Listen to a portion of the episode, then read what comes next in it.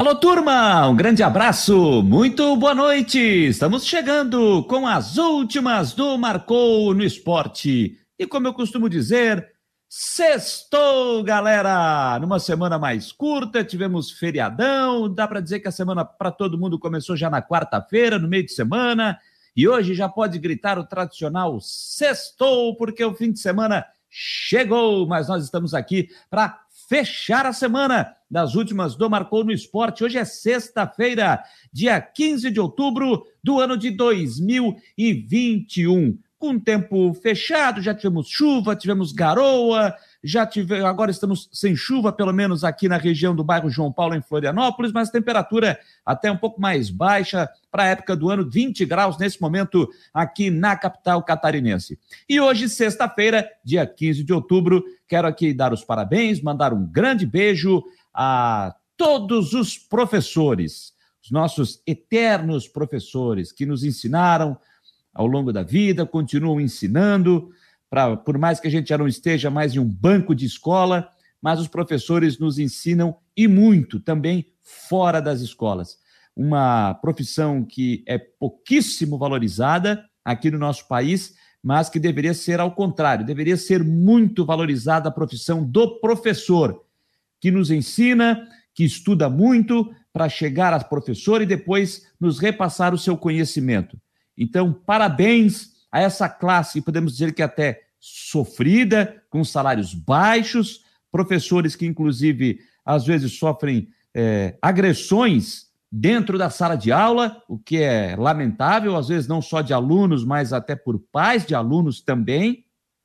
Não estou contando nenhuma novidade, a gente quase que diariamente vê isso aí nos noticiários, mas é, são coisas da vida. Isso não deveria ser coisa da vida. O professor deveria ser muito bem tratado deveria ser muito bem tratado. Eu, pelo menos, procuro tratar muito bem os professores e sempre tratei muito bem a todos os professores com quem eu passei ao longo da minha vida de colégio, lá no jardim, o colégio na, na primeira, na primeira série. Aí, hoje já mudou tudo, né? Não sei mais como é que se fala hoje em dia, mas depois na universidade sempre tratei muito bem a todos os professores. Então, um grande beijo, um grande beijo a todos vocês, professores, parabéns pelo seu dia. E acho, até vou dizer aqui, o que eu ouvi do meu amigo Chico Lins, ouvi não, eu li o que ele escreveu hoje, o Chico Lins, no seu Twitter, que todos os dias deveria ser, deveriam ser os dias, o dia do professor. Todo dia deveria ser dia do professor, e é verdade. E é verdade, concordo com ele, concordo com o Chico Lins. Grande beijo ao Chico Lins também. Ele tem razão, todo dia deveria ser o dia do professor. Mas hoje, em especial, dia 15 de outubro, é o dia do professor. Parabéns e um beijo no coração e continuem ensinando, ensinando e ensinando, porque vocês passaram a vida estudando, aprendendo e continuam aprendendo e repassando os seus conhecimentos. Meu aplauso a todos vocês, professores, pelo seu dia. Beleza, turma? Nove horas, três minutos. Eu não poderia deixar passar esse dia sem homenagear os professores. E nós estamos começando as últimas do Marcou no Esporte desta sexta-feira. Desde já, já quero agradecer aqui a você que está nos acompanhando pelo nosso site, marconosport.com.br, você que está lá lendo as nossas notícias, se atualizando, clicando no player e nos ouvindo, nos dando a honra da sua companhia nesta noite de sexta-feira em nosso site, em qualquer parte do mundo, nos acompanhando. Você pode interagir conosco, mandar a sua mensagem direto aqui para o nosso WhatsApp. Estou botando na tela para quem está nos acompanhando para as demais plataformas, para quem está só nos ouvindo, 48 é o nosso código, 98812-8586 é o nosso WhatsApp, 48 é o código, 98812-8586. Então, esse é o nosso telefone, estou citando aqui para você que está só no áudio, está só nos acompanhando, só nos ouvindo e não está nos assistindo aqui pelas demais plataformas, como o YouTube, por exemplo, onde você se inscreve, você comenta, você compartilha, você deixa o seu joinha, você ativa as notificações para ser avisado de quando a gente estiver no ar aqui, também com o Marcou Debate, também com a postagem dos nossos materiais, nossos conteúdos de Havaí, de Figueirense, a previsão do tempo, para você não perder absolutamente nada. E somente pelo YouTube você também participa do Super Chat, onde você contribui com qualquer valor, manda o seu recado, manda o seu alô e a gente coloca na tela aqui o Superchat somente pelo YouTube. Mas você também nos acompanha pelo Facebook, onde você nos segue e nos compartilha. No Twitter você nos segue e você retuita. No Instagram você nos segue e compartilha. Você também nos acompanha no app, no sistema Android. Você vai lá no App Store, aliás, aliás na Play Store. O App Store é para o iOS. Em breve você terá também no, no sistema iOS a plataforma do Marcou no Esporte, mas de momento você tem na Play Store, você vai lá, digita Marcou no Esporte, você vai ter ali o seu uh, o nosso app, você vai botar lá para baixar, é de graça, e aí você terá o Marcou no Esporte na palma da sua mão. Legal? Então não tem para onde correr. Você tem Marcou no Esporte sempre, em qualquer lugar, em qualquer horário. E sempre é bom lembrar também que quando o programa termina aqui às 10 horas da noite, às vezes às 10 e 5, às vezes às 10 e 15, às vezes às 10 e meia, às vezes às 20 para as 11, quando o programa termina, minutinhos depois, nas redes sociais do Marcou no Esporte, no Twitter, eu também posto lá, tem o nosso áudio, é colocado o link apenas com o áudio para você que perdeu o programa. Você quer ir deitar, descansar, você vai lá, você aciona, bota o seu fonezinho de ouvido, vai descansar, tranquilinho, e nos ouve. E você tem o programa assim que terminar, cinco minutinhos depois já está nas nossas redes sociais. Ou seja, a equipe do Marcou no Esporte deixando tudo à disposição para que você tenha sempre a melhor informação. E já vamos aqui de imediato dar os nossos, o nosso boa noite a quem está chegando. Quem foi o like 01 de hoje? Hoje foi dele, do Denver Santos, que está sempre conosco aqui. É o like 01. O Gabriel 21 também está por aqui, dando um boa noite. Boa noite ao Gabriel 21, que está conosco. A Cláudia Schwinden também está conosco aqui. Tá mandando na palhoça, né? É, muito obrigado aí pela companhia. O Valmir Vieira Filho também está chegando. Como sempre, o Mário Malagoli grande, grande, grande, grande Jorge Júnior está por aqui também para nos acompanhar, está aqui também participando. O Ma... rapaz, Maicon Deia Gabriele Rodrigues Menezes. Ô, Maicon, boa noite a você. Depois me explica melhor aí. É, esse é o nome de quem? É só seu? Quem mais está aí? É da filha, da esposa? Depois tu explica melhor aí o, o, teu, o teu nomezinho aqui para eu poder entender, tá? Maicon Deia Gabriele Rodrigues Menezes. Depois você explica melhor aqui para eu poder entender. O Gilson Carturano, lá de Brusque, também está chegando, mandando o seu abraço, o seu alô. Decordes, eu creio que o Figueirense deve contratar um treinador de Des, um treinador de desempenho, uma nova comissão técnica e um fera que conheça do mercado da bola para montar um time que volte a nos dar prazer de ir ao Scarpelli. Lançamos uniformes novos, mas isso não é a solução. Obrigada por ler meus comentários, viu, Decordes? Grande abraço ao Gilson Carturano, lá de Brusque. Brusque, que hoje venceu o Remo por 3 a 1 gente. Aconteceu de tudo lá no estádio Augusto Bauer hoje à tarde. Daqui a pouco nós vamos repercutir essa vitória do Brusque. Aconteceu de tudo hoje lá. Que coisa, hein? O seu Edu fez gol, perdeu pênalti, pegou pênalti. Que fase! Depois nós vamos repercutir tudo o que aconteceu lá no estádio Augusto Bauer. Quem mais está por aqui? Grande Danival Buries, acho que agora eu acertei a pronúncia do sobrenome. Danival Buries, obrigado também lá do Globo Esporte nos acompanhando. Muito boa noite, Dani, obrigado pela companhia. Eu tô achando que eu pulei. Marcos Tomil também. É, tá chegando aqui, boa noite, meu querido. Quem mais? Paulo Roberto Aguiar. Ô, oh, rapaz, Paulo Roberto Aguiar diz que é a primeira vez que está participando. Alô, Paulo, então seja bem-vindo. Que seja a primeira de muitas, viu? Sempre das 9 às 10 da noite aqui conosco. Seja bem-vindo, Paulo, e fique à vontade para mandar as suas sugestões, as suas opiniões, elogios, críticas, seja muito bem-vindo. Alô, Adriano! Boa noite, Jâniter. Sabe a partir de quando o uniforme de treinamento vai ser mostrado? Acredito que a pergunta é do Figueirense. Acho que mais à frente. O próprio presidente é, Norton Flores Bopré disse isso ontem na, na, na apresentação dos novos uniformes, que os demais uniformes é, os demais o, restante do enxoval, né, o restante do material esportivo vai ser apresentado mais à frente. Então, não tem uma data específica ainda, mas será apresentado mais à frente, de acordo com o presidente. Tá certo, Adriano? O Marcos Tomil também está dizendo que é a primeira vez que está participando. Legal, mas também seja bem-vindo, Marcos Tomil. Obrigado aí pela, pela companhia. Que seja a primeira de muitas também, rapaz. Rafael Junques também. O Michael, o Michael tá dizendo o seguinte, que é havaiano, e ele tá dizendo que sou o Maicon do Estreito. Beleza, Maicon. Mas como tem o Deia, tem a Gabriele, tem o Rodrigues, tem Menezes, só queria entender a Deia e a Gabriele. É, filha, namorada, esposa, depois tu explica melhor aí, viu? O Maicon, que é havaiano. E, claro, Israel, sempre conosco aqui também, tá, está chegando sempre naquele Facebook, compartilhado com a sua esposa, a Patrícia, Patrícia Israel Constante. 9 e 10, olha, muito legal a sua participação, e já deixa eu dar uma atualizada aqui, ó, porque eu vou falar mais sobre a Série B do Brasileiro daqui a pouquinho. Tem um jogo aí, que um resultado que interessou o Havaí, hein? Jogo que terminou ainda pouco, terminou ainda pouco, terminou agora, com polêmica no fim, com VAR e tudo mais.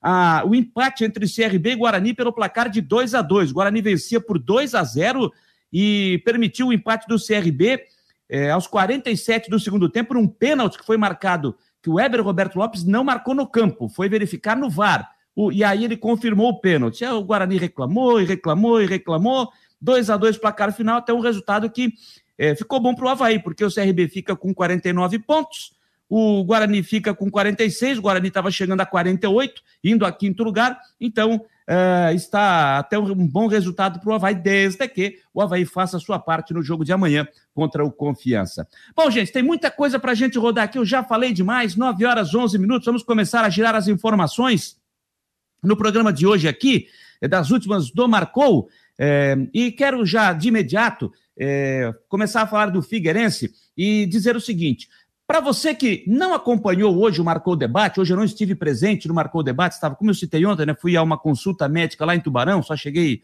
em casa aqui para frente de duas horas da tarde, por isso é, não participei hoje do, do Marcou Debate, mas consegui ouvir um trecho é, com a participação do John Léo, que é o coordenador da equipe de marketing, é o coordenador de comunicação também do Figueirense. E ele participou do programa hoje, do Marcou Debate, e aí, com mais calma, explicando melhor como é que vai ser o funcionamento da venda das novas camisas, dos novos uniformes do Figueirense, sobre a loja, enfim. Então, eu achei interessante tirar os principais trechos dessa entrevista, aqueles mais explicativos para o torcedor alvinegro, para quem não pôde acompanhar hoje marcou o debate, para reproduzir agora, na abertura do programa. No papo estavam Fabiano Linhares, no comando do programa, junto com o Rodrigo Santos, na entrevista com o John Léo, que é o coordenador de comunicação do Figueirense, ele explicando melhor essa situação de venda de uniforme, quando vai ficar à disposição, a loja, quando fecha, quando abre, enfim. Então, para você, torcedor alvinegro, para você se antenar, então, começa aí, vamos reproduzir trechos da entrevista do John Léo hoje ao Marcou Debate. Só para contextualizar aqui e chegar na, na loja, né? A, a pré-venda ela iniciou ontem já, logo após o evento, né? O Figueirense finalmente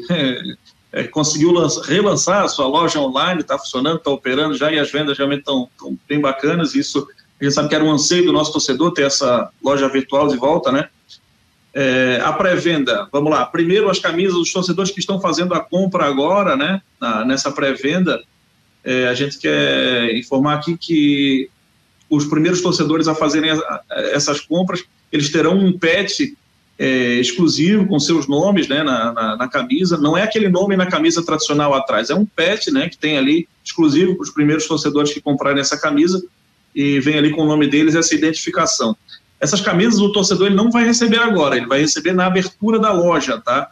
E o que, que acontece? A pré-venda ela já está acontecendo no ambiente virtual, no ambiente online, na loja figueiresor.com.br, e está acontecendo também de forma presencial para aquele torcedor que quiser, olha, eu quero ver o material, quero pegar a camisa na mão, quero ver como é que é, quero ver os detalhes. Hoje, sexta-feira e amanhã, sábado, é, essa, essa pré-venda presencial, vamos chamar assim, aqui no estádio, está acontecendo na loja do Figueirense, na Figueira Store aqui. Então o torcedor pode vir aqui, ver o material, faz a compra, não sai com a camisa na hora. Esses torcedores, todos os torcedores que fizerem essas compras nessa pré-venda, eles vão retirar as suas camisas nos dias 5 e 6 de novembro. 5 e 6 de novembro. Esses dois dias, os dois primeiros dias de operação, da nova Figueira Store, que será fechada amanhã. Amanhã é o último dia de operação da atual loja do Figueirense, né? inclusive com produtos atuais do Figueirense ali, em liquidação, uma queima de estoque realmente. É, essa loja, então, ela será fechada a partir de amanhã, amanhã à tarde ela fecha, né, no seu horário normal de sábado, fecha a loja depois do meio-dia, e aí a loja vai reabrir só no dia 5 de novembro. Dia 5 e 6 de novembro, o, exclusivamente para quem fizer a compra nessa pré-venda. E a partir dali, então, a loja aberta aí com todos os produtos, né, para toda a galera realmente poder comprar camisa de passeio, agasalho do Figueirense, camisa de treino, enfim, todo o enxoval, e que é um grande enxoval com muitas peças aí que a Volts está trazendo e já alinhados, a, a, os bordes aprovados aqui é, pelo departamento de marketing do clube. Só para uhum. deixar claro ainda com relação à pré-venda, né, são muitas informações, mas ainda para com relação à pré-venda, eu informei que no, hoje e amanhã acontece a pré-venda presencial aqui na, na, loja, né? Depois disso, é importante que o torcedor tenha conhecimento que a, essa pré-venda presencial ela vai continuar aqui no Scarpelli até a abertura da loja, mas ela vai acontecer no espaço aqui no Memorial. A loja, tá, vai ser fechada, vai ser possivelmente reformada, vai ser arrumada. O que, que vai ter de novidade na loja? Por que, que eu estou perguntando isso? Uh, em outros clubes onde a Volt, enfim, uh, iniciou seu trabalho, houve uma questão muito importante interessante na concepção, na reforma, na disponibilização de itens diferentes, que vai além de camisa, mas vai de boné, toalha, cachecol. O que, que a gente pode, o que, que você pode falar sobre essa nova loja física do Figueirense? É, primeiro, com relação à estrutura da loja, o Figueirense ele já tinha uma, uma belíssima loja, né? A estrutura da loja já era realmente uma loja a, acima dos padrões aí da maioria dos clubes, é, não só aqui de Santa Catarina, mas do Brasil. Então a loja ela vai ter uma repaginada, ela tem um pouco, vai ter um pouco mais de tecnologia ali dentro, exposição digital de produtos, né? Mas com relação a, aos produtos que você falou realmente, o, é, Rodrigo, é importante também a gente dizer para o torcedor que nos últimos meses, é, e a gente fala para o torcedor que está construindo algumas coisas aqui, né? É, nos últimos meses, além dessa grande parceria com a Volt, o Figueirense tem feito é, muito contato com os seus fornecedores, o pessoal licenciado, né? Tem buscado outros produtos para que possa atingir os públicos de todas as camadas, né? Ter produtos realmente para o torcedor que quer gastar pouco e um torcedor que quer gastar muito. Então, é, a loja, a nova loja do Figueirense, a Figueira Store repaginada, ela vem com já de cara, né, com essa gama, com essa, esse portfólio de produtos grande, assim, que o torcedor vai poder estar acompanhando, além de uma linha que é importante o torcedor saber também que a Volt chega aqui ao Scarpelli e já a gente já tem tratado disso há muito tempo. É, além dos uniformes de jogo, uniforme de passeio, ela chega com uma linha casual muito grande. Tem muitos produtos realmente é, eu, eu ouso dizer aqui o torcedor que dificilmente ele encontrará em outros, uh, em outros clubes aí do Brasil uh, uma, um portfólio tão grande de produtos. É uma variedade grande, realmente. É, e, sobre a loja física, sim, tem uma repaginada, né? Tem algumas surpresas ali que eles têm. A loja vai estar alinhada com essa, no, com essa nossa nova proposta é, de ser o time do povo, né? Vai ter também alguns aspectos linkados a isso. A gente tem é, tentado buscar realmente que o clube tenha né, por mais que a loja seja é, terceirizada, né, uma outra operadora aqui junto ao Figueirense, mas tudo linkado realmente com, com as ações que a gente tem é, proposto aqui. É, o pessoal aqui ó, tá dizendo é, é, o valor da camisa qual é, John? É, é qual é o valor? 199 reais a camisa oficial, né? O preço base da camisa oficial.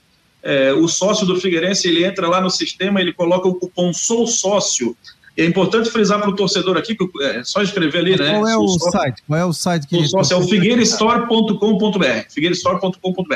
Lá no site oficial do clube, que também vai passar por uma repaginada em breve. Olha, é, e precisa, né? A gente vai, vai, dar uma remodelada nele, trazer algumas, algumas informações é, que o torcedor busca mais. A gente tem feito essa captação também de, de leads ali com relação ao que o pessoal acessa, o que não acessa, o que, o pessoal quer para entender um pouco mais a alma do torcedor do Figueirense e algumas coisas vão ficar expostas ali de uma maneira mais fácil. É, com relação ao site, o torcedor coloca lá o cupom no figueiresó.com.br, esse cupom Sou Sócio, e faz a compra. E eu quero fazer aqui, primeiro, dizer para a galera que não adianta dar migué, não adianta botar lá o cupom Sou Sócio, e porque não vai efetuar a compra, tá? Não vai receber, porque então, depois é conferido ali no sistema. O pessoal que é acima de G, que é 2G, 3G, tem? Tem tudo ali. A Volt, ela, ela, ela, ela trabalha com uma política de preços, as camisas que são acima do GG, ela tem uma diferençazinha mínima por conta do custo de produção, realmente, né?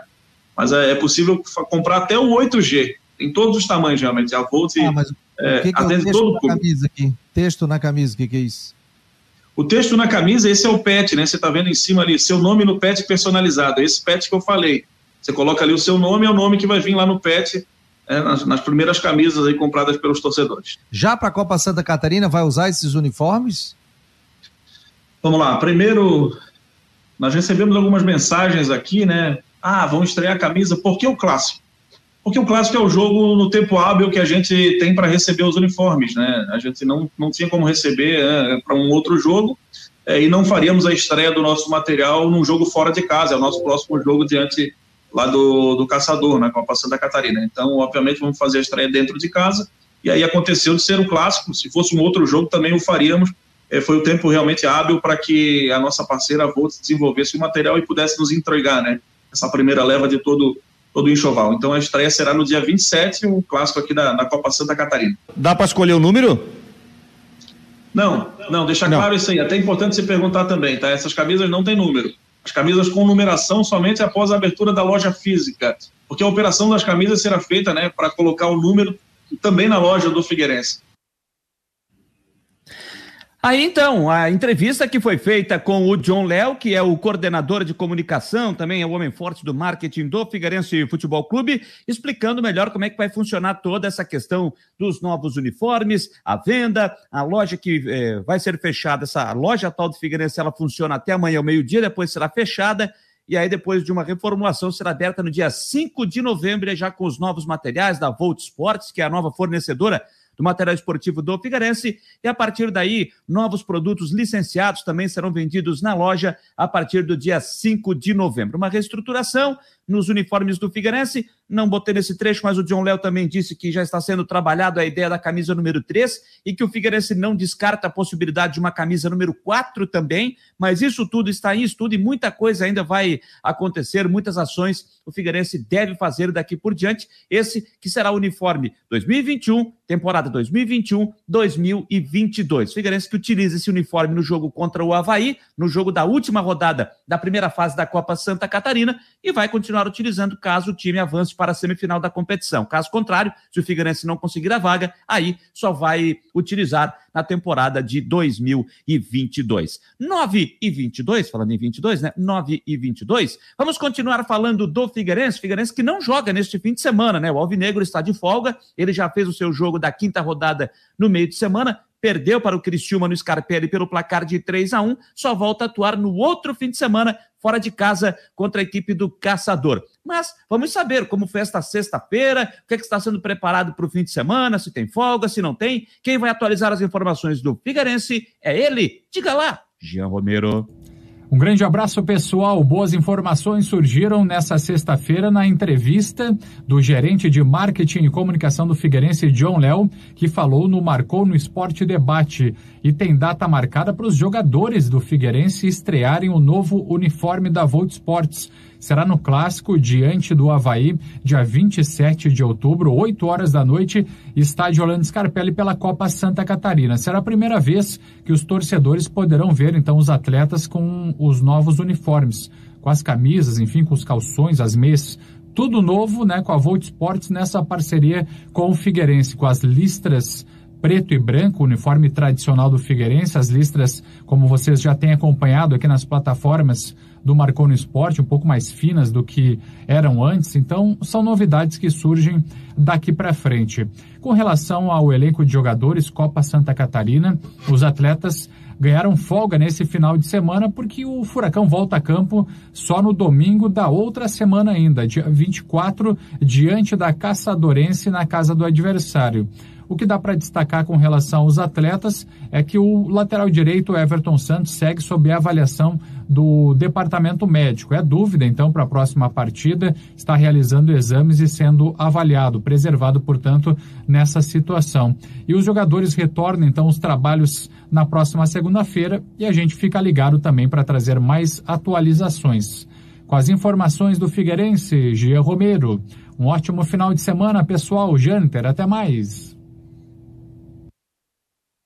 Até mais, Gê Romero. Obrigado. Atualizando, trazendo as informações do Figueirense, que, como disse, está de folga neste final de semana. Não atua pela Copa Santa Catarina, já que já fez o seu jogo na última quarta-feira. O, deixa eu ver aqui. O Roberto Filisbino está dizendo o seguinte: boa noite. Agora é torcer por mais um empate no jogo entre Goiás e CSA. Ah, torcedor do Havaí está dando aquela secada, né? Está dando aquela secada. O Mário Malagoli estava perguntando aqui quanto custa a nova camisa do Figueirense. O Adriano está respondendo para ele aqui no nosso chat: 199 reais.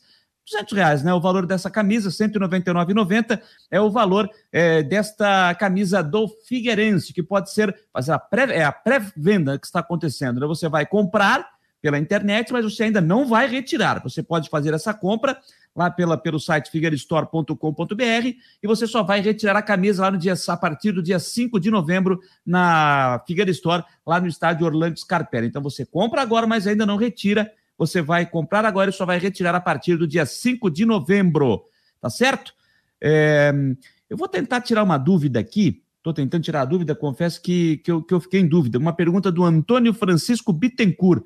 Eu vou, depois eu coloco aqui, tá? Depois eu, eu, eu, eu faço a pergunta aqui do Antônio para não ficar devendo a pergunta. O Rafael Junques está dizendo: Figueirense só tem uniforme bonito. Já o time está dando aquela cornetada no time, né? Está dando aquela cornetada no time. Olha, sobre o uniforme, acabei não falando, né? Eu acho o seguinte: Figueirense fez o feijão com arroz, o tradicional. Não fugiu, não inventou, fez uma camisa muito bonita, tanto a, a camisa número um como a camisa número dois. Sem inventar, seguiu o padrão, achei legal e uma coisa bem bacana, e até o Rodrigo falou isso hoje na, na no programa com, com o John Léo. O negócio que para mim ficou muito interessante ali. A numeração você vê de qualquer jeito, principalmente com a camisa listrada, com aquele espaço que eu sempre falei. Quando você tem uma camisa listrada, atrás para facilitar a visualização do número, porque o número não é obrigação, ele é informação. Faz aquele quadrado branco, e aí coloca o número, como estaria na camisa do Figueirense, em preto, um fundo branco, é visível. O número fica visível para todo mundo. Acho que isso aí também foi um acerto em cheio dessa, dessa numeração na camisa do Figueirense. Então, sem inventar, ficou uma camisa muito bonita. Achei muito bonito o uniforme do Figueirense, tanto o uniforme número um como o uniforme de número dois, nessa apresentação de forma oficial que aconteceu ontem, lá no memorial do estádio Orlando Scarpelli. 9 e 27, 9 e 27. Já disse que hoje é o tradicional sextou. Tem muita gente que quer aproveitar o final de semana mas será que aquele negócio brilhante que faz tempo que a gente não vê, ele vai dar as caras por aí? O sol, dizem que é sol, né? Parece que é sol, faz tempo que não aparece, não sei, mas já até esqueci. Parece que é sol, né? Será que ele chega nesse final de semana? Será que ele vai dar as caras? Quem vai dizer para nós? É ele, o homem do tempo, Ronaldo Coutinho, para Imobiliária Steinhaus. Ele vai trazer as informações e a previsão do tempo. Diga lá, Ronaldo Coutinho. Boa noite a todos do Marcou no Esporte. Estamos aqui com o Coutinho, para bom para espantar as moscas. Aqui o vídeo e aqui o patrocínio da imobiliária Jurerê Internacional. Quem quer quiser sobre aluguel, compra ou venda de imóveis, principalmente no norte da ilha, falar com Steinhaus lá no Interna Jurerê Internacional Norte da ilha. E vamos agora ao nosso tempinho. Acompanhe, claro, o site do Marcou no Esporte. Aqui está a imagem satélite do final da tarde de hoje. Dá para ver a frente fria aqui, o ar frio entrando, o vento sul já entrando aí na capital e litoral sul. E aqui é a imagem do radar mostrando várias áreas de chuva atravessando o estado da frente fria. Nós vamos continuar. Hoje a máxima na capital ficou em torno de 24 graus. Amanhã vai ter alternância entre nublado, aberturas de sol pode até passar um pouquinho de 24, 25, 23 graus de tarde, de manhã cedo entre 15 e 17 graus, ou à noite, vento sul forte, pode ter entre hoje à noite e amanhã rajadas aí de 40, 60, até 70, 80 por hora, não dá para descartar, atrapalha a navegação dentro e fora das baías, não é o vento direto, normalmente na faixa de 15 a 30 quilômetros e rajadas de 50, 70, um pouquinho mais, no mar aberto mais forte traz uma sensação de frio. Então, sábado vai ter momentos de nublado, momentos de aberturas de sol, até céu azul, não está livre de alguma chuva e a temperatura cai mais à noite. Domingo, nublado, aberturas de sol, nublado, alguma chuva ou garoa talvez na madrugada, amanhecer ou à noite, podendo passar sem, cai mais um pouco a temperatura, entre 12 e 14 graus, e à tarde não passa muito dos 20. E tudo indica que semana que vem predomina mais o tempo seco. Aquela briga, nublado, a períodos de sol, pouco ou nenhuma chuva e vai chamar atenção as temperaturas mais baixas do que o normal ao longo da segunda, terça, quarta, quinta, sexta. Então é um fim de semana que se aproveita, mas não está livre de alguma chuva, no geral fraca, e períodos bons de tempo seco, podendo ter até aberturas de sol, céu azul em alguns momentos, no sábado e alguma chance no domingo. E mar de ressaca, bastante atenção dentro e fora das baías. O pessoal da costa leste também, nas áreas que normalmente dão problema, tem que ficar um pouco atento. Da Climaterra, um bom fim de semana a todos para o Marcou no Esporte Ronaldo Coutinho. Esse é o homem do tempo, Ronaldo Coutinho do Prado, direto da Serra Catarinense, sempre atualizando as informações, a previsão do tempo para a imobiliária Steinhaus, no norte da ilha, em Jurerê Internacional. Daqui a pouco tem o verão chegando, você já pode se programar, quer vir para Florianópolis, quer alugar uma casa, temporada de verão? Imobiliária Steinhaus, em Jurerê Internacional. 9 horas 31 minutos, 9 e 31. Deixa eu ver aqui mais recados eh, pelo, pela participação dos nossos internautas. Ah, tinha explicação aqui, deixa eu voltar. Cadê, rapaz? A explicação, a explicação aqui do nosso internauta que eu pedi aqui. Cadê, cadê? Tô voltando, tô voltando. O que, que é isso aqui? Aqui o Maicon, o Maicon tá aqui. O Maicon, ele tá dizendo que a Deia e Gabriele é esposa e filha. É isso, né? É isso, cadê? Esposa e filha, é isso aqui. Achei o recado dele, ó. Maicon, Deia, Gabriele Rodrigues, Menezes. Então, ele que é havaiano, Deia e Gabriele, esposa e filha, por isso que ele utiliza esse nome pelo Facebook, no Facebook. Ele está nos acompanhando pelo Facebook. Um grande abraço, então, ao Maicon, que está participando conosco. O o Israel está dizendo que tentei achar o regulamento da Recopa 2022, mas a federação ainda não postou. Ah, é, é isso. Tem uma pergunta de um internauta aqui, eu estou atrás, inclusive com o pessoal da federação, porque eu confesso que eu não estou lembrado. Ele está perguntando se o Havaí ganhar a Copa Santa Catarina, como ele já é campeão catarinense, se ele já fica com o título da Recopa Catarinense de 2022, porque a Recopa é disputada pelo campeão catarinense e o campeão da Copa Santa Catarina. O Havaí já ganhou o estadual e, por enquanto, se porventura conquistar o título da Copinha, como é que fica? Eu acho que é o vice-campeão da Copinha que vai daí, tá? Eu acho que é o vice-campeão da Copinha, mas eu estou tentando apurar aqui. Eu fui até olhar o site da federação, também não, não achei aqui, mas estou apurando. Quero ver se até o final do programa o Antônio Francisco Bittencourt, que fez essa pergunta, e eu quero ver se até o final do programa eu te respondo, tá, Antônio? Mas eu acho que é o vice-campeão da Copinha que vai se caso o mesmo time ele conquiste a, a, a, o estadual e também a copinha. É, mas eu já já vou, vou, tentar até o final do programa te responder, te trazer essa informação e não ficar devendo, porque eu confesso que eu estou na dúvida, não tenho certeza para te responder. Beleza? Deixa eu ver aqui. Ah, ah tá aqui. Já estou recebendo. Entrei em contato também com a assessoria de imprensa da federação e ele já vai em seguida me passar a informação. Legal?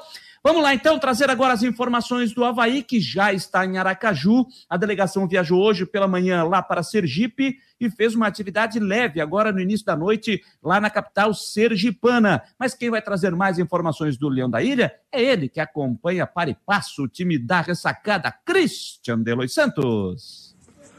Sextou, meus queridos amiguinhos, e amanhã tem Havaí em campo. O time joga contra o Confiança, 9 horas da noite, em Aracaju. E o time vai ter alterações, duas. Uma nós trouxemos ontem, né? Adiantamos aí que o Jadson vai iniciar entre os 11 titulares. Nós teremos mais uma novidade. Antes, hoje no embarque, o João Lucas também não foi com a delegação.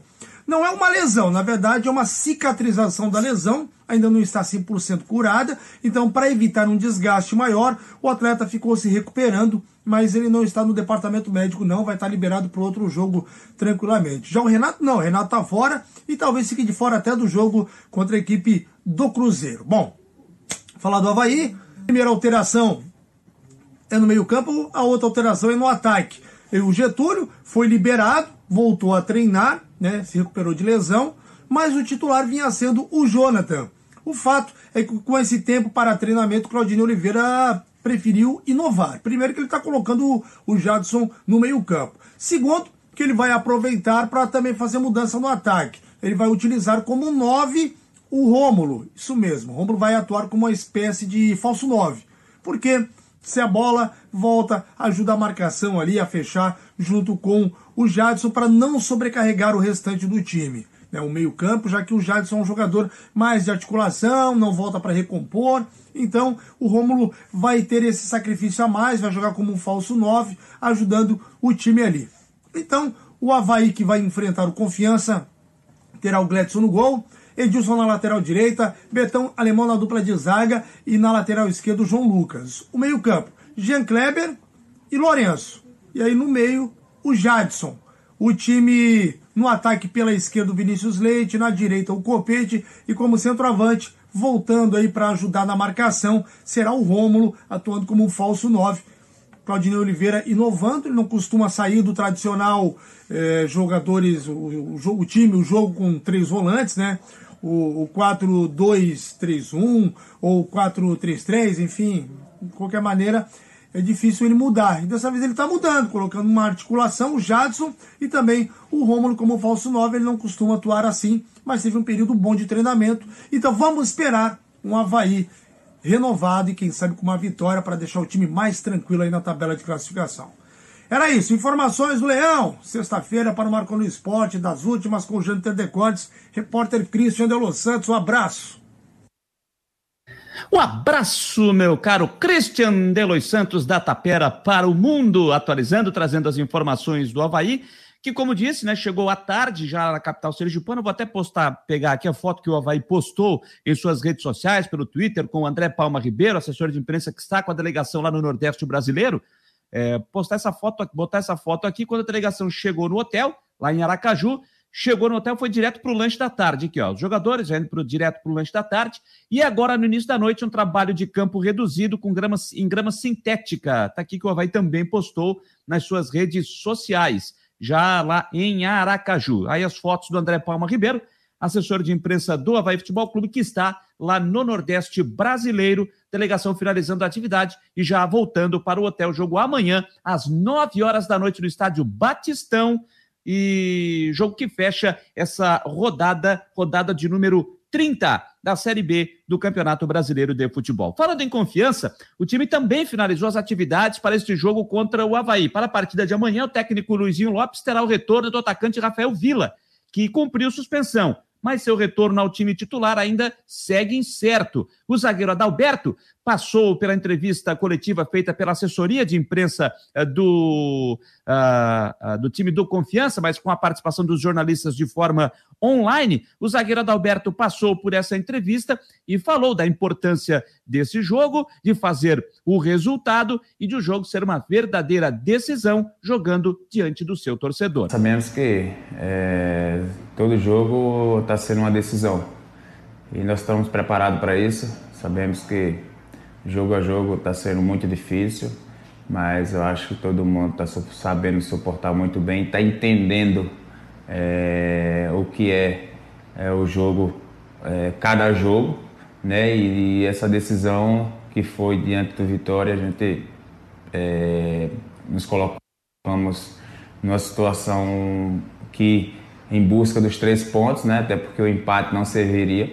E agora, diante do jogo do Havaí, nós sabemos que vai ser um jogo muito difícil, um jogo muito complicado, mas eu creio que a gente está preparado, principalmente diante do nosso torcedor.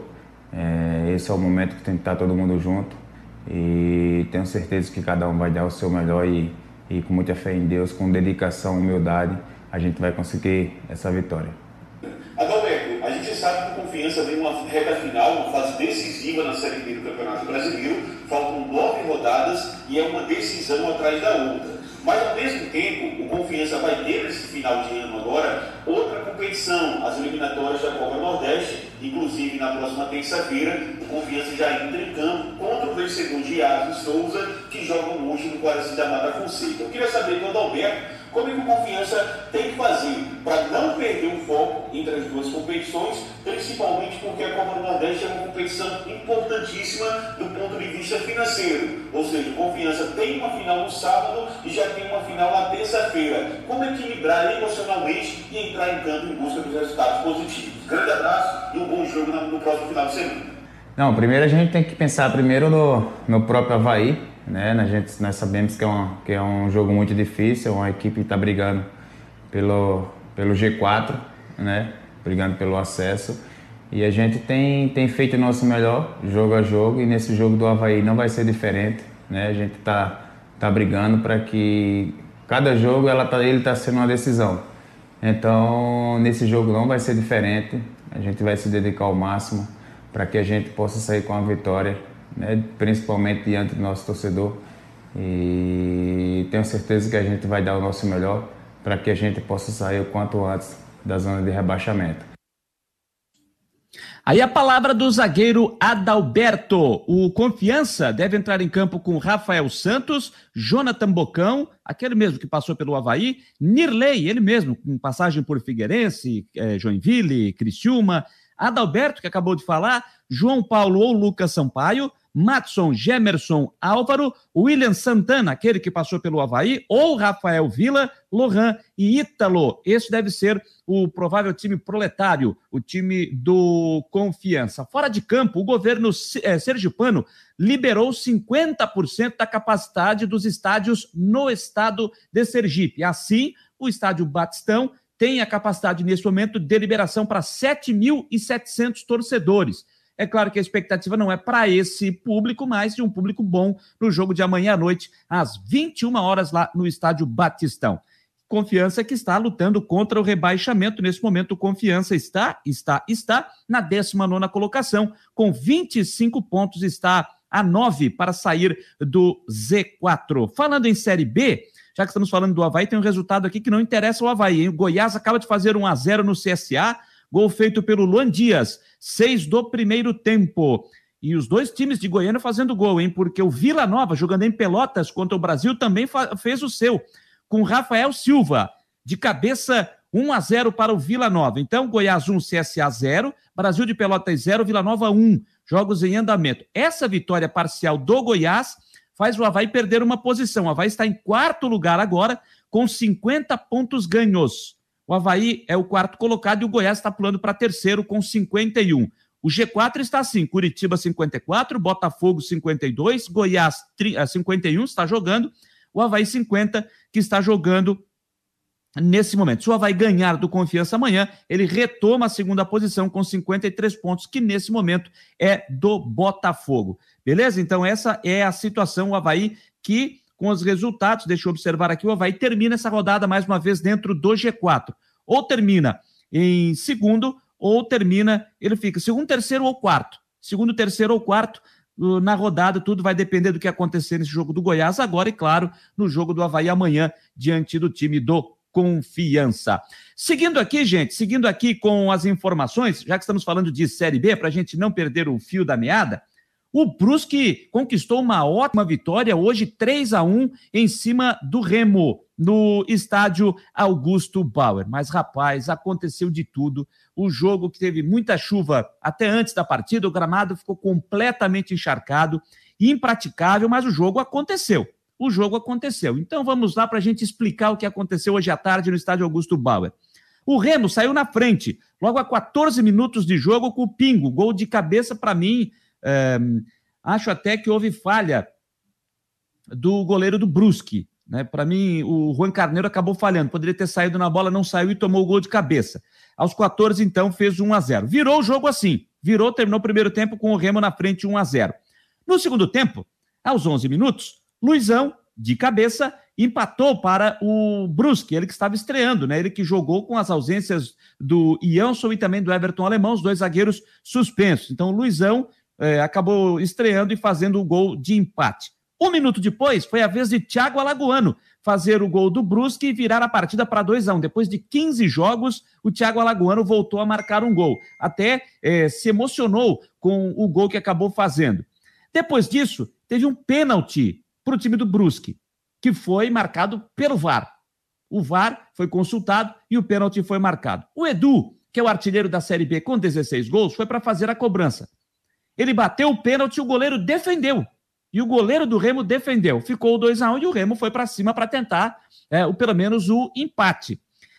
Até que, lá no praticamente no final do jogo, uma bola para a área, o Edu de cabeça, aos 48 do segundo tempo, fez o gol. E ah, no intervalo do pênalti que ele perdeu até o gol que ele marcou, ele já havia chutado uma bola na trave, praticamente embaixo da trave, ele chutou no travessão. Gol que geralmente o Edu não perde, acabou perdendo. Mas aí aos 48 de cabeça ele fez e matou a partida 3 a 1. Quer dizer, matou o que se achava, né?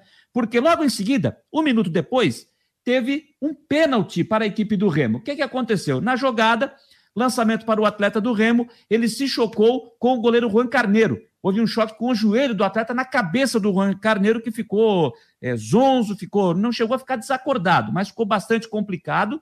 Levou uma pancada forte na cabeça e precisou deixar o jogo. Só que o Brusque já tinha feito as suas cinco alterações.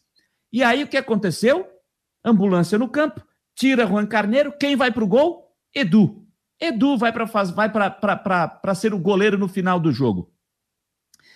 E aí vem o pênalti pelo G2, o Felipe G2 para cobrar o pênalti para o Remo. Ele cobra o pênalti e o Edu defende. Só que no rebote, outro jogador do Remo vem e faz o gol. 3 a 2 e aí o VAR vem, vai conferir o lance e verificou a invasão do jogador do Remo. Ou seja, o gol foi não foi validado. O gol foi anulado e assim terminou o jogo 3 a 1 com o Edu festejado. O Edu hoje é, passou por momentos curiosos e interessantes no estádio Augusto Bauer.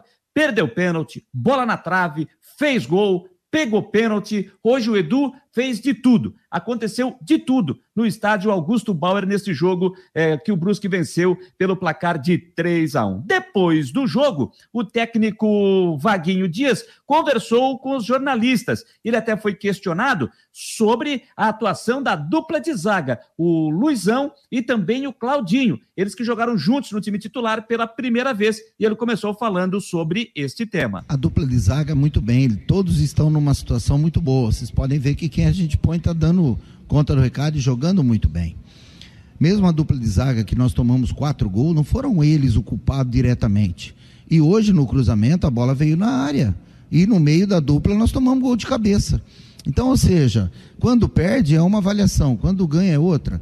Nós não, nós temos que avaliar tudo correto dia a dia e passar para treinamentos. Então, nós estamos avaliando, todos que são capacitados, estão capacitados, e outra, nós temos agora faltando aí oito jogos. Então nós temos que ser cirúrgico. Nós temos que saber como ter as vitórias para que a gente não caia. Então, situação de dia a dia é complicado aqui dentro, você fazer o trabalho com, com mais de 30. Nós estamos com 37 atletas. Você tem que saber conduzir o grupo com 37 atletas. Então, a dupla de zaga foi muito bem. E o John Clay é a mesma coisa. No jogo passado, se vocês lembrarem, o John Clay mesmo nesse jogo pediu para sair novamente. Ele não está suportando o jogo todo. Então o que, que eu fiz? Eu tomei a decisão de começar o jogo lá contra o CSA com o Diego Matias, que foi bem contra o Brasil, que foi bem no outro jogo. Então, ou ele ou o, o Diego era, tinha que ser escolhido. A opção foi o Diego naquele momento. E depois, agora, o John Clay. E ele muito bem tem experiência, é um jogador que a gente confia, e a sequência de jogos vai fazer com que ele melhore mais ainda. Então hoje o John Clay está num grande momento. Aí a palavra do técnico Vaguinho Dias, falando sobre o sistema defensivo e também sobre o John Clay, ele também foi questionado sobre esse tema. Depois do Vaguinho Dias, foi a vez do Edu passar também pela entrevista. E claro que ele falou desses lances inusitados, o que aconteceu com ele na tarde de hoje no estádio Augusto Bala. Tava me cobrando muito ali, né, dentro da partida, principalmente por ter perdido o pênalti, ter perdido algumas oportunidades no momento importante, né, para definir o jogo, né? Era um momento que trazia que, que poderia trazer tranquilidade para a gente na partida. É... Logo depois ali eu tive mais uma oportunidade, acredito que estava nos acréscimos já, eu consegui dar um pouco de tranquilidade para nossa equipe depois que a gente fez o, o, terceiro gol, né? No meu gol de cabeça. E logo depois teve o lance do Juan, que, que cometeu o pênalti e desacordou, e por protocolo não pode né, continuar na partida. E ali na hora ali eu tive uma conversa com, com o Claudinho, e a gente tava em dúvida entre eu e ele. Tanto ele tem condições de ir, como eu também tenho. Então a gente conversou ali e optou pra, por tirar alguém do ataque, porque caso a gente levasse o gol ali, poderia ter, ter bola parada, chuveirinho dentro da nossa área. E não podia perder o Claudinho ali naquela, naquela imposição física, naquela bola, naquela bola aérea, né? Então foi, foi a nossa escolha ali, mim e do Claudinho ali na hora na conversa. E, graças a Deus deu certo. É, eu esperei o, o G2 até o último, último momento eu tinha que me preocupar de não me adiantar, porque eu já tinha amarelo e poderia ser expulso. Então eu tinha tudo isso na minha mente. Então eu segurei até o último minuto, até o último segundo ali, né, da batida dele, escolhi o canto certo, fiz a defesa e no rebote o, o jogador do Remo acabou invadindo. Fico muito feliz, principalmente pelo placar. É, óbvio que vai ser uma história que eu vou, vou contar para todas as minhas gerações que vier aí no, no mundo. É realmente algo que não é normal de, de acontecer. Eu não me lembro a última vez que isso aconteceu. Mas, independente de tudo, eu estou muito feliz pelo resultado, pelos três pontos, que era o que a gente mais precisava no momento. Uma vitória como essa, um enredo como esse, o que, que significa para o Brusque, para a sequência do campeonato da Série B? É, em relação à história e, e enredo, cara, é, deixar bem claro que essa é a história do Brusque, cara. Não, não é a história que, que, que estão contando aí na internet por causa de um episódio, de uma infelicidade.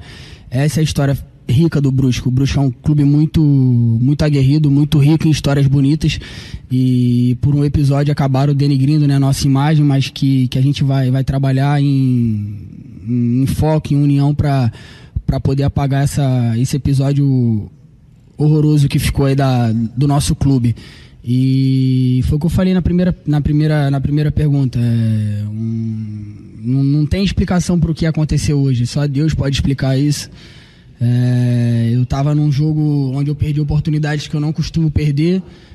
Ainda consegui fazer um gol e no final do jogo ainda fui pro gol e peguei um pênalti. Então, nem nos meus melhores sonhos eu imaginava viver isso.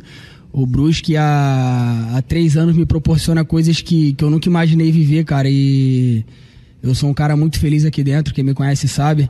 É, muito se fala de proposta, muito se fala de sair, mas, mas ninguém tem noção o quanto eu sou feliz aqui dentro e o quanto eu deixo os meus, meus empresários resolverem isso. Eu não me preocupo com nada, só me preocupo em entrar, ajudar o Brusque, conquistar a vitória, conquistar os pontos, para se Deus quiser a gente livrar esse rebaixamento logo. Aí o Edu, né, que viveu de tudo hoje à tarde no Augusto Bauro, como disse, perdeu pênalti, chutou bola na trave, fez gol, pegou pênalti. Que coisa o Edu, hein? Que momento. Uma vitória importantíssima para o Brusque, chega a 35 pontos time ainda não está livre né, de, de escapar do rebaixamento, precisa de, de resultados importantes ainda, fazer vitórias para que possa sair dessa situação incômoda. Nesse momento, o Brusque com 35 pontos, abre 5 do Londrina, mas vale lembrar que o Londrina ainda vai jogar é, nessa rodada. Mas de momento, o Brusque tem cinco pontos. Lembrando que o Brusque também perdeu três pontos em Cava por causa daquele, daquele episódio lamentável, injúria racial, enfim. E até isso o, o Edu acabou lembrando aí que o, o clube está trabalhando para tentar apagar essa imagem ruim, porque não é a imagem do Brusque, foi o que citou o Edu nessa entrevista após a partida. Mas, gente, eu falei que aconteceu de tudo, né? Aconteceu de tudo. Então tem mais uma ainda para contar. Tem mais uma que acho que poucos é, é, ficaram sabendo disso. Antes da partida, a ambulância, essa mesmo, que entrou em campo para atender e tirar e levar o goleiro Juan Carneiro, estava atrás do gol ali à direita das cabines de imprensa. E quando foi sair para ficar na sua posição, onde ela tem que ficar para o jogo, a ambulância atolou. A ambulância atolou ali atrás do gol à direita. Os goleiros do Brusque, que estavam no aquecimento, eles pararam o trabalho de aquecimento e foram lá para ajudar a desatolar a ambulância. E a imagem veio para as redes sociais, que foi feita pelo nosso companheiro Rodrigo Santos, lá de Brusque. Eu vou botar aqui a imagem, ele postou no seu Twitter, eu vou botar, botar a imagem aqui dos goleiros do Brusque que pararam o trabalho de aquecimento para ir lá desatolar a ambulância. Olha essa imagem aí.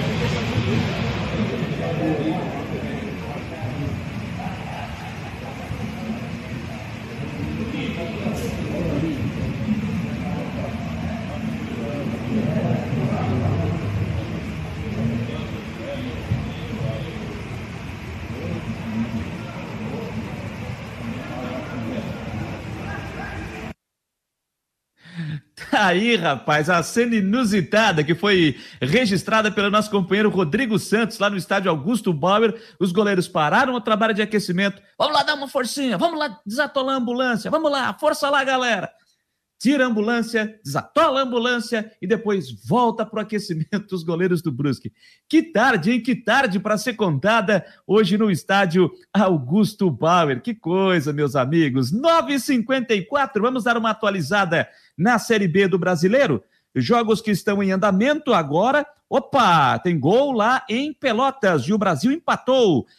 Erisson, de cabeça, 15 do primeiro tempo. Um para o Brasil, um também para o Vila Nova. O Rafael Silva marcou para o Tigre Goiano. E lá em Goiás, no estádio da Serrinha, o Goiás vai vencendo o CSA por 1 a 0 gol do Luan Dias aos seis minutos. Lembrando que hoje já tivemos Brusque 3, Remo 1, Luizão, Thiago Alagoano e Edu, os gols do Brusque e o Pingo para o Leão Paraense.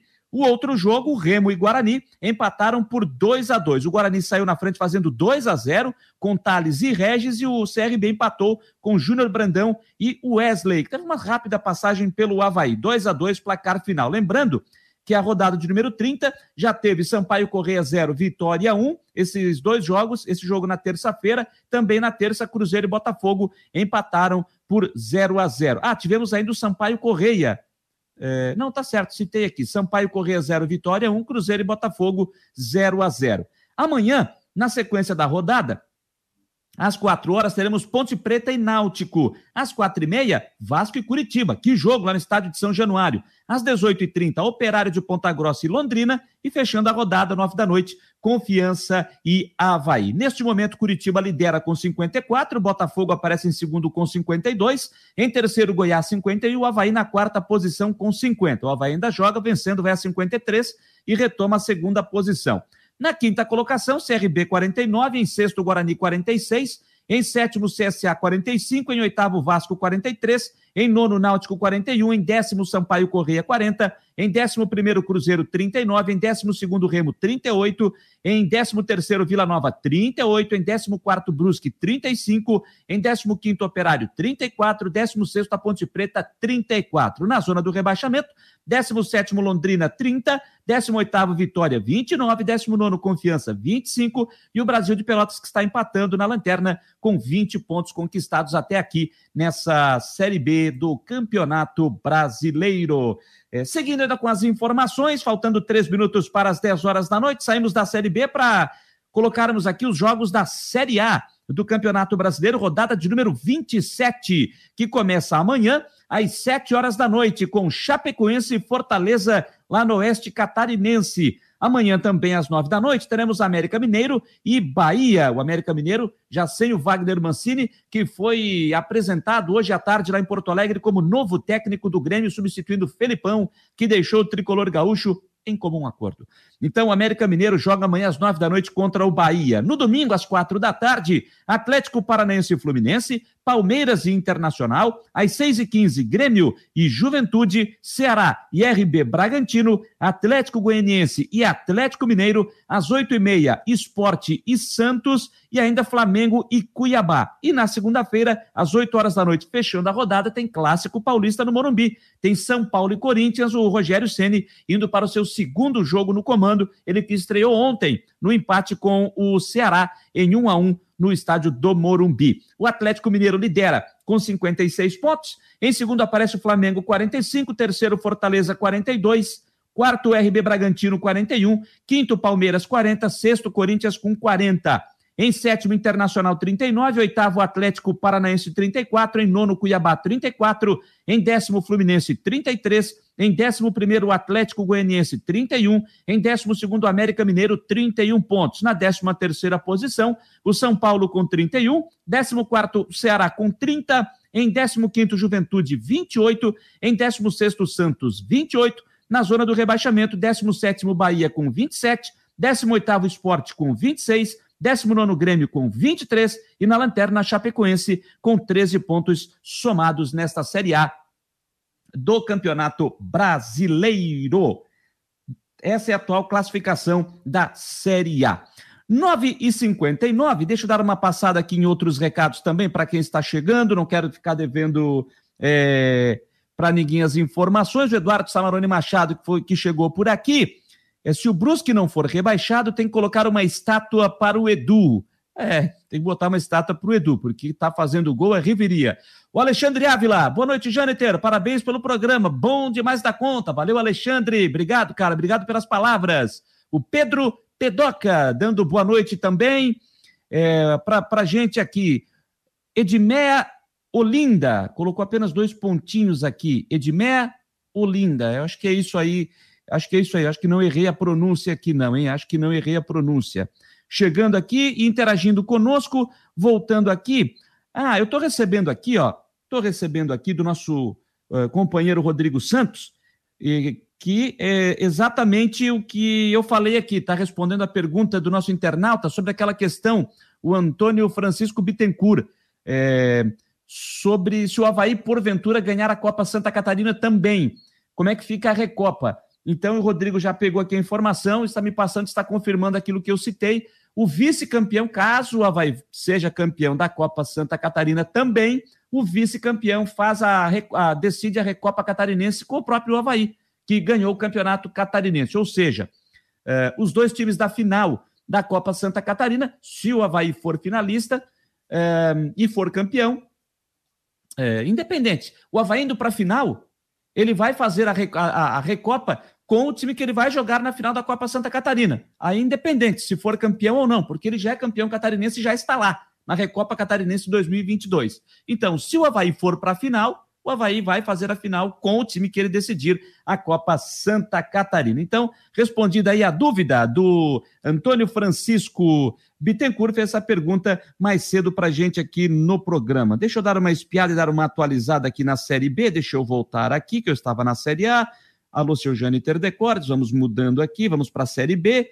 Vamos voltar aqui, vamos ver, segue 1 a 0 Deixa eu dar uma, eu vou dar uma, vamos ver como é que vai ficar aqui. Ah, tô olhei rapidinho na televisão, segue 1 a 0 para o time do Goiás. Agora deixa eu dar uma olhada aqui no meu no meu roteiro, no meu espelho. Para quem quiser como é que funciona o meu espelho, o meu roteiro, eu postei alguma, fiz um, um, stories rápido aí no meu no meu Instagram. Você pode chegar lá, também está marcado Uh, marquei ou marcou no esporte, você pode dar uma, um chego lá no Instagram e dar uma olhadinha aqui nos bastidores, meu, no meu cantinho aqui onde eu costumo fazer o programa, tá? Então você pode chegar lá e dar aquela espiada. Olha, a Série C do Brasileiro vai para a terceira rodada da segunda fase neste final de semana. O Criciúma tem um jogo decisivo, um jogo importantíssimo contra o Botafogo da Paraíba, o Belo, amanhã, às sete horas da noite, no estádio Heriberto Wilson. O técnico Cláudio Tencati conversou com os jornalistas, hoje conversou com a imprensa, os jornalistas lá mandam as perguntas e a assessoria de imprensa faz o questionamento ao treinador do Tigre. E ele foi perguntado que tipo de postura ele espera desse Botafogo, que tem apenas um ponto nesta segunda fase da competição, e o que é que o Criciúma precisa fazer de diferente para alcançar os três pontos também nesse jogo amanhã no Majestoso. Com a palavra, Cláudio Tencati. Olha, Heitor, eu vejo que a postura de toda a equipe que joga fora de casa tem uma tendência a se posicionar mais atrás da linha da bola, marcar mais mas o que nós vimos diante do Paysandu não foi uma equipe omissa por parte do Botafogo. Propôs jogo, procurou sair das curtas de tiro de meta, sair jogando, né? Quando foi possível fez, quando não fez aí fez ligação direta, mas foi uma equipe que foi é, e tentou, né? Se ela não foi, mas ela tentou diante do Paysandu ser propositiva e não só reativa. Então isso demonstra que é uma equipe que tem uma tendência de tentar fazer isso contra o Criciúma. Sabe, claro, que a força do, do Criciúma aqui em casa, percebe-se a qualidade dos jogadores nossos que nós fizemos na última partida, o que já o Criciúma tem um histórico importante aqui dentro de casa, então terá esse respeito. Mas eu não, eu não espero um, um Botafogo passivo, não. Não espero um Botafogo acuado. Eu vou esperar um Botafogo sim querendo os erros do Criciúma para se aproveitar deles e, inclusive, querer beliscar alguma coisa aqui de nós. E nós não podemos deixar. Então, nossa postura tem que ser como? Uma postura de uma marcação intensa, de marcação alta, pressionante, né? Daí trazer o torcedor para nós para dentro do campo, porque daí com, com aquele movimento do torcedor, aquela vai ficar aquela, aquele barulho, aquela motivação, então os nossos jogadores vão correr muito mais, vão brigar muito mais, lutar muito mais. E claro que pensar as ações do jogo, também ser inteligente, saber que se não acontece o gol é, num momento, é, vamos continuar martelando dentro de uma estratégia, não podemos se desorganizar. Então, coisas de jogo grande, né? Jogo decisivo como é este, e que a equipe tem que ter muita consciência, muita concentração, muito foco para fazer o que deve ser feito o tempo todo para buscar a vitória. O Heraldo Janguinha da Rádio Marconi pergunta aqui: você vai repetir a formação do último jogo? E o Matheus Marcelo do Tabelando disse que passou uma semana inteira de treino. Vai ter mudanças na postura do time do que vimos contra o Ituano? Olha, com relação à escalação, então a gente trabalhou algumas variações durante a semana É, é, óbvio que eu já mencionei isso, que quem teve já essa primeira oportunidade demonstrou e a equipe teve uma eficiência e teve resultado. Então existe uma tendência de uma manutenção, mas nós trabalhamos outras variações e que é possível. Nós temos um treino ainda hoje, claro que tudo no futebol pode acontecer, tomara que não acontecesse nenhuma outra surpresa. Né? É, é, é, as formações que foram testadas num 4-3-3, num 4-2-3-1, né? num, num, num 4-2-4 tendo dois centroavantes. Então a gente fez todas essas alterações visando já alguma coisa que pode ocorrer no jogo e a necessidade da equipe que faça. Né? Então isso nós fizemos. Com relação né, a, a, sempre essa postura de buscar, de ter o foco, de ter o nível de concentração, isso é fato. É jogo grande, jogo decisivo, jogo de alto nível e nós não podemos perder a essência que o Cristiúma vem tendo e fez no último jogo. Então, se aquela postura diante do Ituano ela deve ser mudada, o que, que vai ser mudada? É a equipe ela tem que ser propositiva. Né? Ela vai, vai, vai passar de deixar de ser uma equipe, por exemplo, fizemos o, fomos propositivo no jogo contra o Ituano no início Fizemos o gol, aí a partir dos 25 a gente foi mais reativo. Então a gente tem que continuar o maior tempo possível sendo propositivo, porque é na nossa casa. E o adversário não pode se impor. Então marcação forte, marcação alta, né? quando tem a bola jogar, criar, envolver, buscar o gol. Então essa que tem que ser a equipe do Criciúma para daí sim, aquela energia do torcedor vem para dentro de campo e aí a gente vai se tornar forte, forte, forte.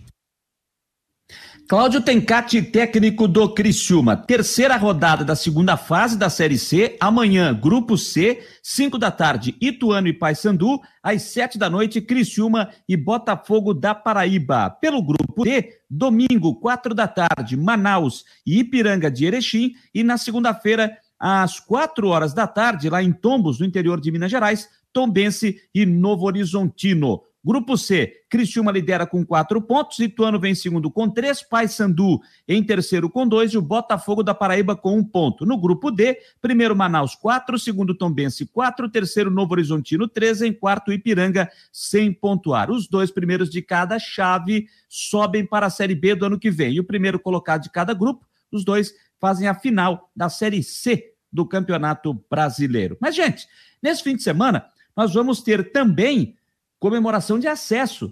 É isso mesmo, na Série D do Brasileiro, a quarta divisão. No final de semana, vamos conhecer os quatro times que estarão integrando a terceira divisão do ano que vem. E, o, e vamos conhecer já amanhã em Aparecida de Goiás, lá no, na, na, na, na, grande Goiânia. Aparecida de Goiás, o Aparecidense vai receber o Uberlândia, esse jogo às três horas da tarde. Na partida de ida, fora de casa, o Aparecidense venceu por 1 a 0 e joga pelo empate para garantir classificação à semifinal e, consequentemente, garantir acesso para a Série C do ano que vem. O Uberlândia precisa vencer por um gol de diferença para forçar os pênaltis, ou dois ou mais para se classificar direto. O Uberlândia que eliminou o Joinville na fase anterior. Amanhã também, só que às 5 e meia da tarde, lá em Campina Grande, na Paraíba, o Campinense recebe o América de Natal. 0 a 0 foi o jogo de ida. No houve empate por qualquer resultado, decisão por pênaltis. Quem vencer se classifica e sobe para a Série C do ano que vem. No domingo, às três da tarde, lá em Araraquara, no interior de São Paulo, a Ferroviária recebe o Atlético do Ceará. Na partida de ida, lá no Ceará, um a um. Quem vencer se classifica. Novo empate por qualquer resultado, decisão por pênaltis. E em Natal, lá no Estádio Frasqueirão, no domingo também, às 5 e meia da tarde, tem ABC e Caxias, aqui de Caxias do Sul. 0 a 0 foi o placar de ida. Quem vencer sobe, novo empate, decisão por pênaltis. E aí, tem um fato que chama a atenção que aconteceu hoje à tarde, lá em Natal. O ABC estava fazendo seu treinamento no seu campo, no seu CT, que fica anexo ao estádio Frasqueirão, ali na Praia da Ponta Negra, e nos arredores do estádio e do CT tem vários prédios, vários prédios. E o treino acontecendo, eis, eis que, eis que o pessoal do ABC de Natal deu uma espiada, deu uma olhadinha lá em cima, no terraço de um dos prédios, duas pessoas. Eles deram uma aproximada na câmera e tal, vamos ver quem está lá e bate uma foto. Quem está lá? O presidente do Caxias era um deles, o adversário presidente do Caxias veio antes para Natal do que a delegação. E aí o que, que fez o América de Natal? Ou, aliás, desculpe, o ABC de Natal, pegou essa foto e postou na, na sua, no, no seu perfil no Twitter dizendo o seguinte, né?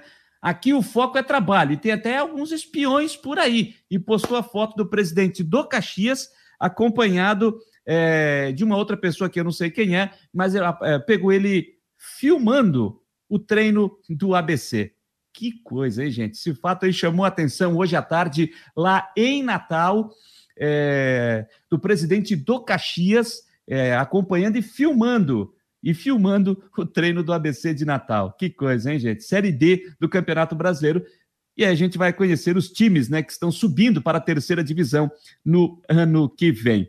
Olha aqui, pessoal, estou recebendo aqui a informação do Rodrigo Santos. Estou recebendo a informação do Rodrigo Santos, que eu perguntei a ele aqui se ele tinha alguma é, nova informação com relação ao goleiro Juan Carneiro, né, que teve aquele forte choque na cabeça no jogo de hoje.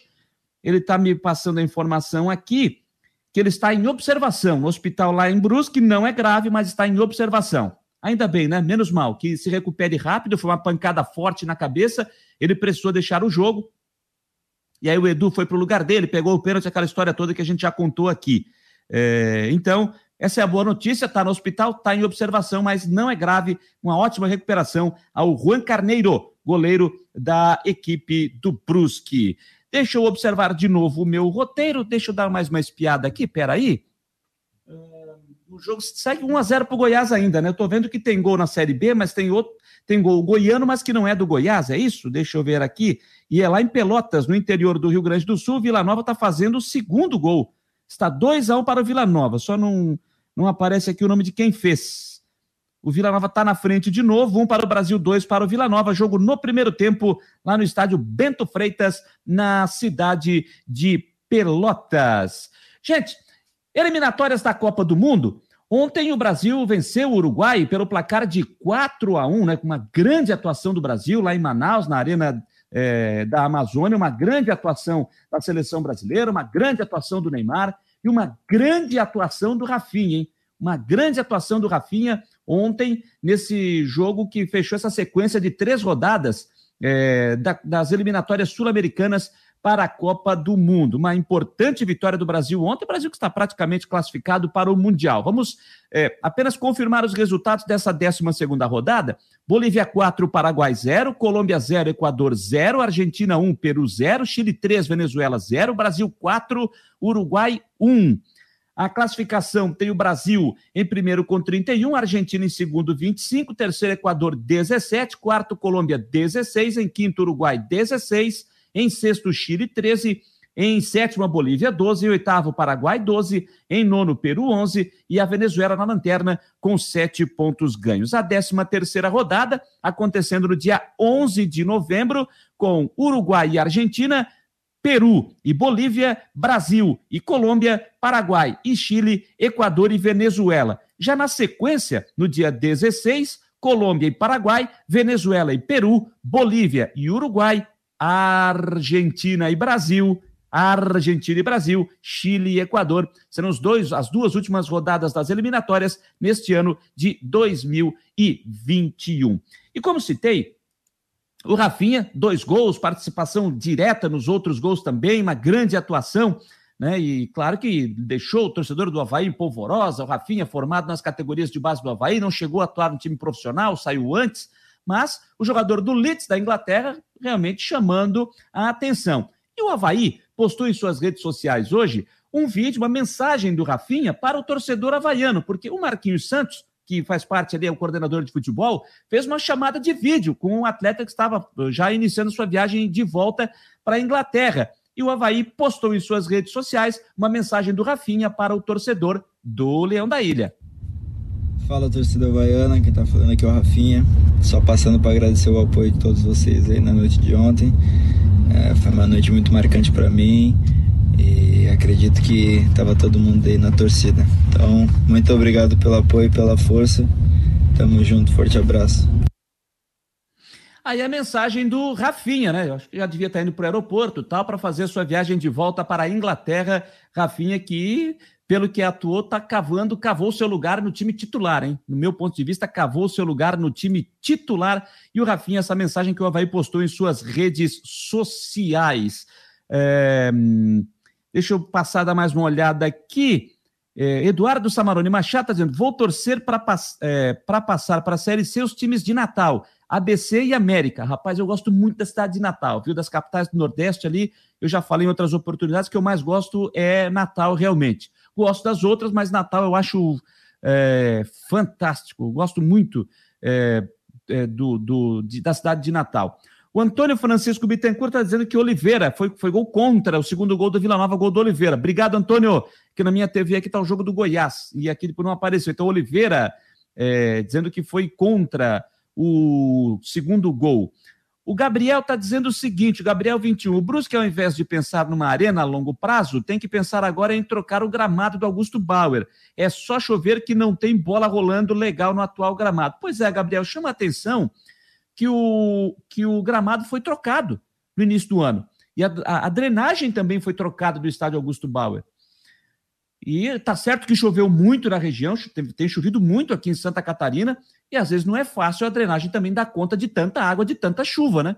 E choveu bastante em Brusque, mas não sei se foi só isso, se tem algum outro problema, se não está funcionando, mas realmente é complicado. Tava feio de novo lá o gramado hoje do Augusto Bauer para a prática do jogo, né? Tava feio o negócio lá. O Marcos Tomil está dizendo. Ah, o Marcos Tomil é um dos que está entrando pela primeira vez aqui, né?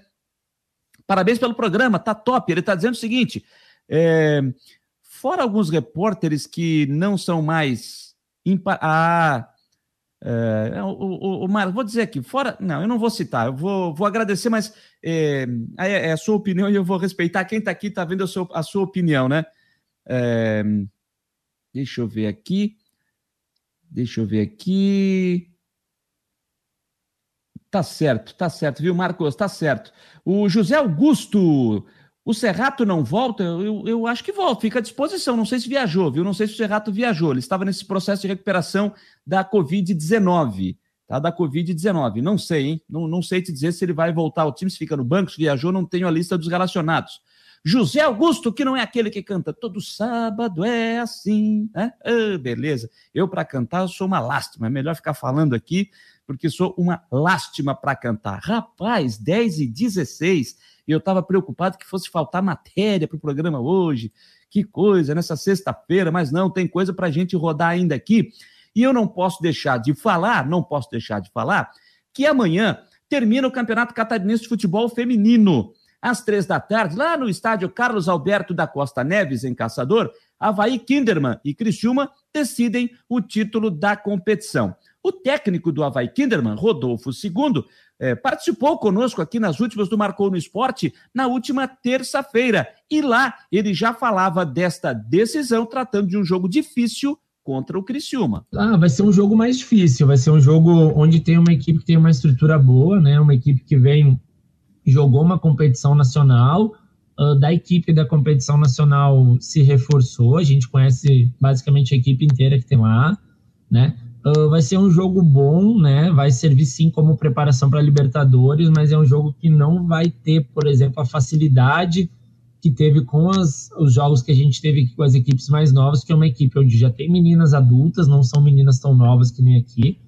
E vai ser um, um teste bom, um bom teste para a gente se preparar e, e também fazer testes com a nossa equipe, questão tática, questão uh, física também para a gente poder ir se preparando para a Libertadores. Espero que a gente possa fazer uma boa partida, ser campeão. A gente tem, tem essa responsabilidade e espero que possamos cumprir com isso no sábado sim. Aí, o Rodolfo, segundo técnico do Havaí Kinderman, que conversou conosco na última terça-feira aqui nas últimas do Marcou no Esporte. Do lado do Criciúma, a técnica Bina Cassol também conversou com o pessoal da assessoria de imprensa do clube e falou do jogo difícil que terá pela frente, mas antes ela fez um balanço da campanha do time até a decisão da competição. Então, a gente uh, tinha projetado um campeonato catarinense com um percurso bem mais difícil, né, onde teriam mais equipes participantes, Uh, no fim ficaram duas chaves de três, que foi uma competição bem complicada. Uh, a gente sabia que não podia errar em nenhum momento, né? Foram dois jogos secos. Uh, ficamos felizes, né? Tivemos a primeira vitória. a gente até saiu perdendo o primeiro jogo, mas viramos bem. E o segundo jogo, acho que a equipe se comportou mais tranquila. Fizemos uma grande partida, né? Vencemos por 8 a 0 e agora preparação para a final. Bom, após o segundo jogo, o Criciúma retornou ao centro de treinamento Antenor Geloni e começou a preparação para essa decisão. Como é que está sendo essa preparação aqui? Então, a gente está se preparando muito bem mesmo, né? Sabemos que é um adversário que a gente tem agora para final, uma equipe muito forte, né? Até a gente brinca que eles estão usando o estadual para uma preparação para Libertadores, né? Uma equipe que vai representar o Brasil na Libertadores. Sabemos da qualidade das atletas que tem lá, né? Uma equipe de tradição mesmo. E vamos preparado aí para tentar uma bola decidir o jogo aí. Além de conseguir a vaga na decisão, o Criciúma também conquistou a vaga no Brasileirão A3 do ano que vem, né? Fala da importância dessa competição para o calendário das meninas. Ah, então, no, no, Catarinense, nosso maior objetivo mesmo traçado era conseguir a vaga da A3, né? Para a gente ter um calendário legal de competição e tá levando o Criciúma à frente, né? Então, conseguimos essa conquista, muito comemorada por, pelas meninas, pela comissão e projetando aí já um 2022 com bastante competições. E o que esperar dessa decisão, né? Um jogo difícil contra o Kinderman. É um jogo super difícil, né? Uh, complicado mesmo, né? Sabemos da força delas, mas vamos preparado aí, fechadinho, para quem sabe decidir em uma ou duas bolinhas. Tá aí a Bina Cassol, técnica do Criciúma, time que vai decidir a, o estadual feminino amanhã lá em Caçador, o jogo às três da tarde no estádio Carlos Alberto da Costa Neves. O jogo que terá a arbitragem do Guilherme Ruaro Dameto, ele será auxiliado pela Daisy Genoefa Belaver e Luciane Rodrigues dos Santos, todo mundo, trio inteiro da Liga de Chapecó. Quem vencer no tempo normal fica com o título. Em caso de empate, a decisão será nas penalidades máximas. Portanto, terminando amanhã o Campeonato Estadual Feminino de Futebol. Começou no sábado, jogos sábado, domingo e segunda, em duas sedes, né? É, Caçador e também em Ibirama, foram seis times. E os primeiros colocados, dois times, primeiro colocado do grupo A e o primeiro colocado do grupo B, fazendo esta decisão amanhã, portanto, lá na cidade de Caçador, terminando o Estadual Feminino 2021. É, Para a gente fechar as informações aqui nas últimas do Marcou, deixa eu citar e falar da Série C do Campeonato Catarinense, que vai para sua quarta rodada neste final de semana. Teremos no sábado, no sábado não, desculpem, no domingo, três partidas, às três horas da tarde, lá em Criciúma, no estádio Doutor Mário Balsini, o Caravaggio recebendo o Porto, o Caravaggio que pertence ao município de Nova Veneza, o Caravaggio tem o seu estádio lá no, no, no distrito do Caravaggio, mas ele não pode utilizar porque o estádio está sendo todo ele cercado, todo ele murado. E para poder sediar competições eh, oficiais, o estádio precisa ser fechado. E como o Caravaggio está fazendo essa obra agora, ele está mandando os seus jogos no estádio Mário Balsini, o estádio do Esporte Clube Próspera. Domingo, portanto, três da tarde, tem Caravaggio e Porto. Também no domingo, no mesmo horário, em Jaraguá do Sul, tem Jaraguá e Imbituba. E no estádio Renato Silveira, em Palhoça, tem o PEBEC, o Pedra Branca Esporte Clube, recebendo o Batistense de São João Batista. Na segunda-feira, às 8 horas da noite, lá no Robertão, em Camboriú, tem Navegantes e Clube Atlético Itajaí fechando esta quarta rodada da Série C do Campeonato Catarinense que tem na liderança, vamos abrir aqui a classificação, tem o Blumenau. Em primeiro lugar, Blumenau folga nessa rodada, tá, gente? São nove times, sempre tem um folgando. O Blumenau folga nesta rodada. O Blumenau lidera com nove pontos, o Itajaí vem em segundo com seis, o Caravaggio em terceiro com seis, em quarto, o Jaraguá com seis, em quinto, Navegantes com três, em sexto, Porto com três. Em sétimo, o Pebec, o Pedra Branca, aqui de Palhoça, representante da Palhoça, com três pontos ganhos. Em oitavo, Batistense, o Batistense sem pontuar. E o Imbituba sem pontuar também. Perdeu os dois jogos que fez. Lembrando, os times se enfrentam em turno único e os dois primeiros colocados eh, fazem a final e sobem para a segunda divisão de Santa Catarina da próxima temporada. Portanto, nesse momento subiriam Blumenau e Itajaí, mas tem o Caravaggio, Jaraguá, coladinhos ali, times que estão brigando para chegar à Série B de Santa Catarina na temporada do ano que vem. Bom, gente, para finalizar, Intervalo de jogo lá em Goiânia e o Goiás marcou mais um, tá? O David Duarte, 46 do primeiro tempo, 2 para o Goiás, 0 para o CSA. Luan Dias aos 6 e David Duarte aos 46. No intervalo, lá na Serrinha, 2 a 0 para o Goiás. E lá em Pelotas, jogo já no finalzinho do primeiro tempo, não, intervalo já, intervalo. O Brasil de Pelotas vai perdendo para o Vila Nova por 2 a 1 O Vila Nova saiu na frente com o Rafael Silva, o Erisson empatou para o time pelotense, mas o Oliveira, contra os 37, é, fez para o Vila Nova, um para o Brasil, dois para o Vila Nova. Resultados de momento, jogos que estão em andamento, jogos no intervalo, melhor dizendo, dessa trigésima rodada da Série B. Lembrando que hoje tivemos Brusque 3, Remo 1, CRB 2, Guarani 2 e amanhã a vez do vai entrar em campo às nove da noite contra o Confiança, lá no estádio Batistão, na cidade de Aracaju. 10 e 24, gente. Então, assim, a gente está fechando mais uma semana das últimas do Marcou no Esporte. Deixa eu olhar aqui. Esse foi o programa de número 24. Esse foi o programa de número 24 e acabei de deixar, é, é, deixei passar batido, né? Na quarta-feira, no dia 3, nós completamos um mês de programa. Um mês de programa na última quarta-feira eu acabei, eu citei até no Marcou Debate, mas na hora do programa acabei esquecendo, deixei passar, então já temos um mês e dois dias de programa. As últimas do Marcou no Esporte o programa de número 24. Somente uma vez não teve programa, que foi naquela terça-feira que nós transmitimos a vitória do Havaí sobre o Goiás no estádio da Ressacada. Quero agradecer demais a parceria de vocês aqui. O Mário Malagoli está dizendo que, vai, que eu vou até meia-noite hoje. Nada, rapaz. Se eu for até a meia-noite, daqui a pouco aparece a cartinha do síndico aqui embaixo da porta, né? Quero agradecer aqui ao Mário Malagoli, o Eduardo Samarone, que o Denver também por aqui conosco, o Gabriel 21, o Antônio Francisco Bittencourt, é, quem mais? Deixa eu subindo aqui, porque estão conversando entre eles aqui, é muito legal também a conversa dos nossos, nossos, nossos internautas aqui. O Marcos Tomil, seja bem-vindo, Marcos Tomil, você que colocou aqui dizendo que é a primeira vez que está conosco. O José Augusto, o Edmeia Olinda, é, o Pedro Pedoca, o Alexandre Ávila, é, deixa eu chegar aqui, tinha mais um dizendo que era a primeira vez que estava, eu estou tentando voltar. O, o Israel também, que, que está sempre conosco aqui. O Sandro Cardoso da Luz, agradecendo a ele também que esteve conosco aqui interagindo. É, quem mais eu estou voltando? O Adriano também conosco. Foi o Adriano que foi a primeira vez? Não, deixa eu ver aqui. Eu estou voltando, voltando, voltando. Voltando os nomes, voltando. Segue o Adriano.